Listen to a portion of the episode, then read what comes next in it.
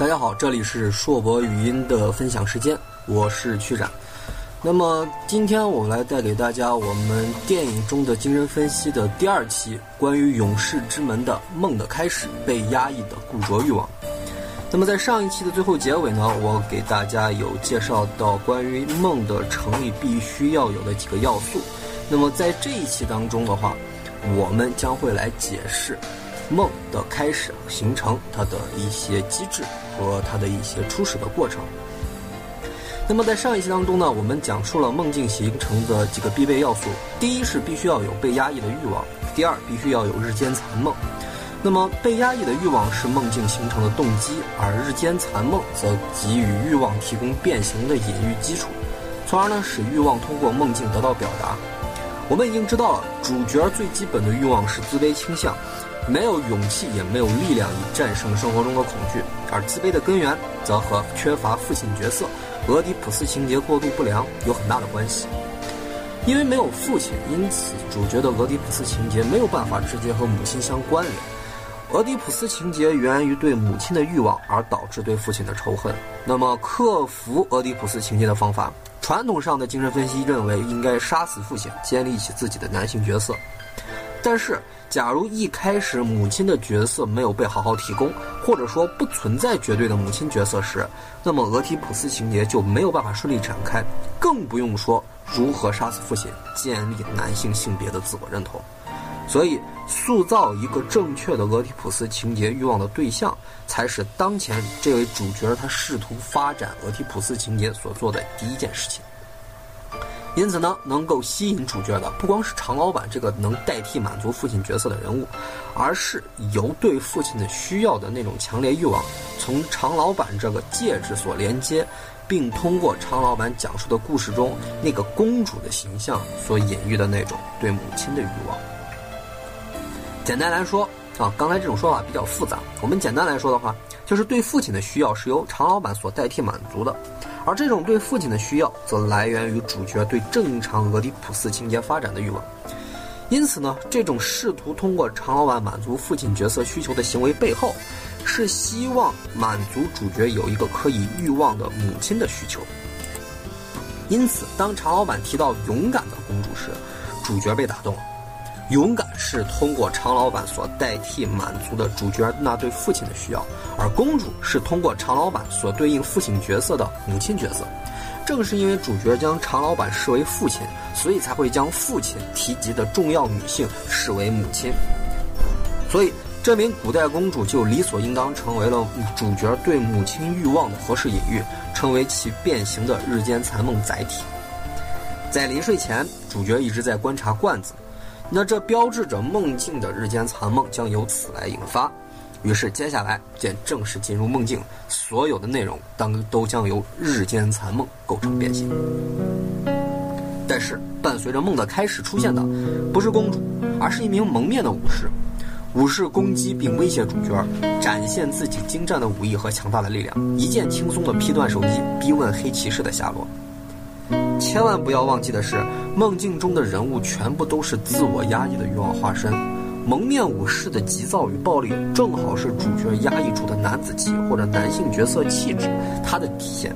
在上一期中我们说过，这种欲望实在太过于强烈，以至于梦境的一开始就用这么激烈的手段来表现出来。至于逼问黑骑士的下落，则是自我对这股欲望的强烈反扑。我们可以看到的是，欲望刚出现这么强大的破坏力。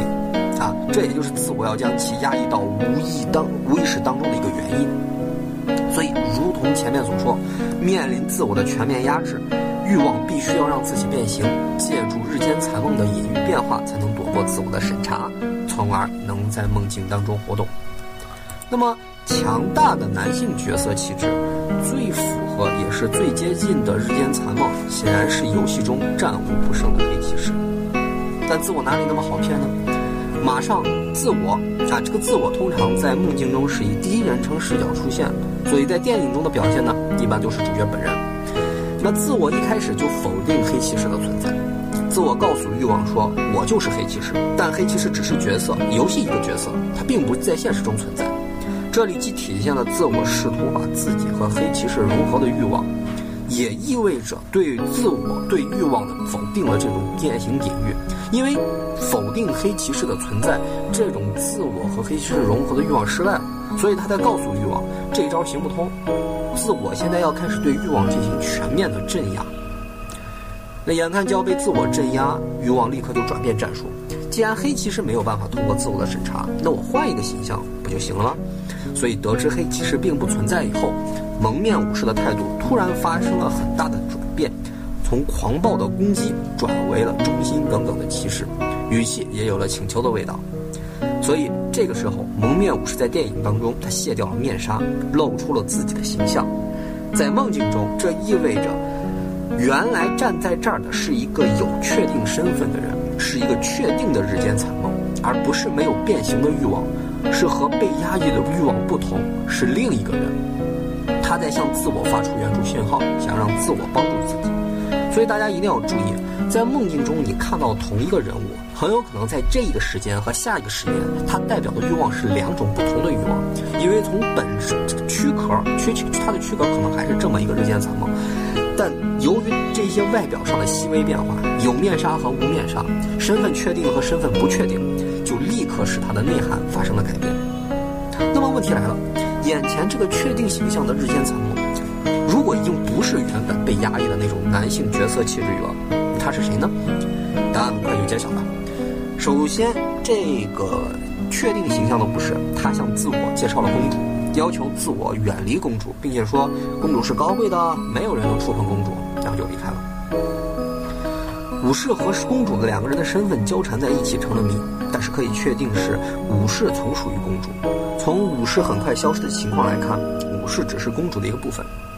那么公主又是谁呢？是那个被压抑的男性角色气质欲望的变形吗？虽然前文我们讨论了关于这个欲望而言，公主确实是一个良好的日间残梦材料，那有什么证据能证明这一点呢？从武士和公主的言论中可以看出来，梦境接下来的发展任务是自我要保护公主。保护公主这个概念是一般原型中骑士和英雄必备的特质，而骑士与英雄恰好又是男性角色气质的完美原型。因此，我们可以通过公主对自我下的指令和要求证明，公主的确是这个欲望借助的日渐残萌变形。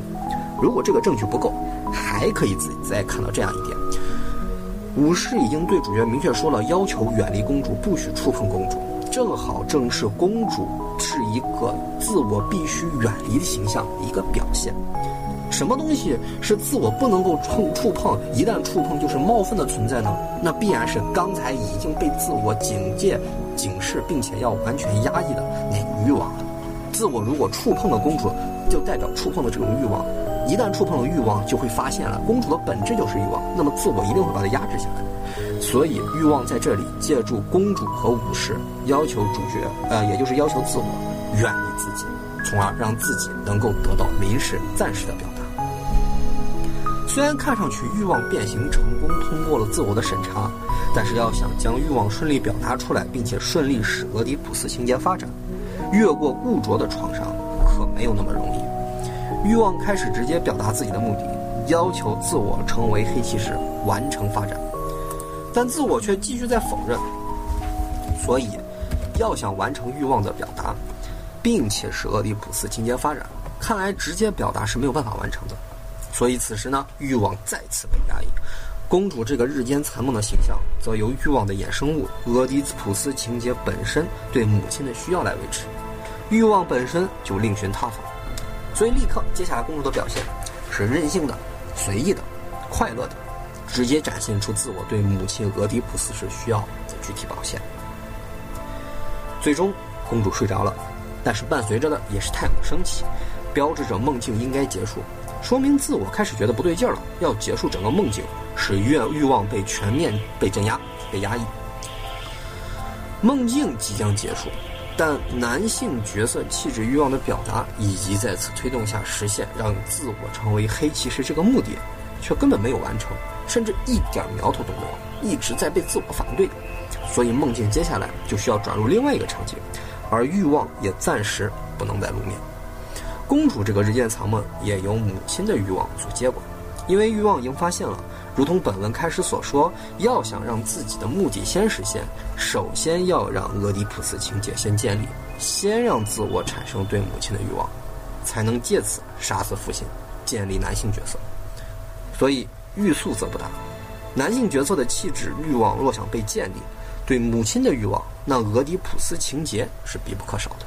从电影剧情的直接描写中所体现出来，就是要若要让主角愿意保护公主，首先得让主角爱上公主才行。所以接下来下一期我们将讲述，在梦境的中途，假如一开始欲望的表达得不到表现的时候，欲望如何迂回，回到过去，退行到开始，从最开始来发展固着的利比多。好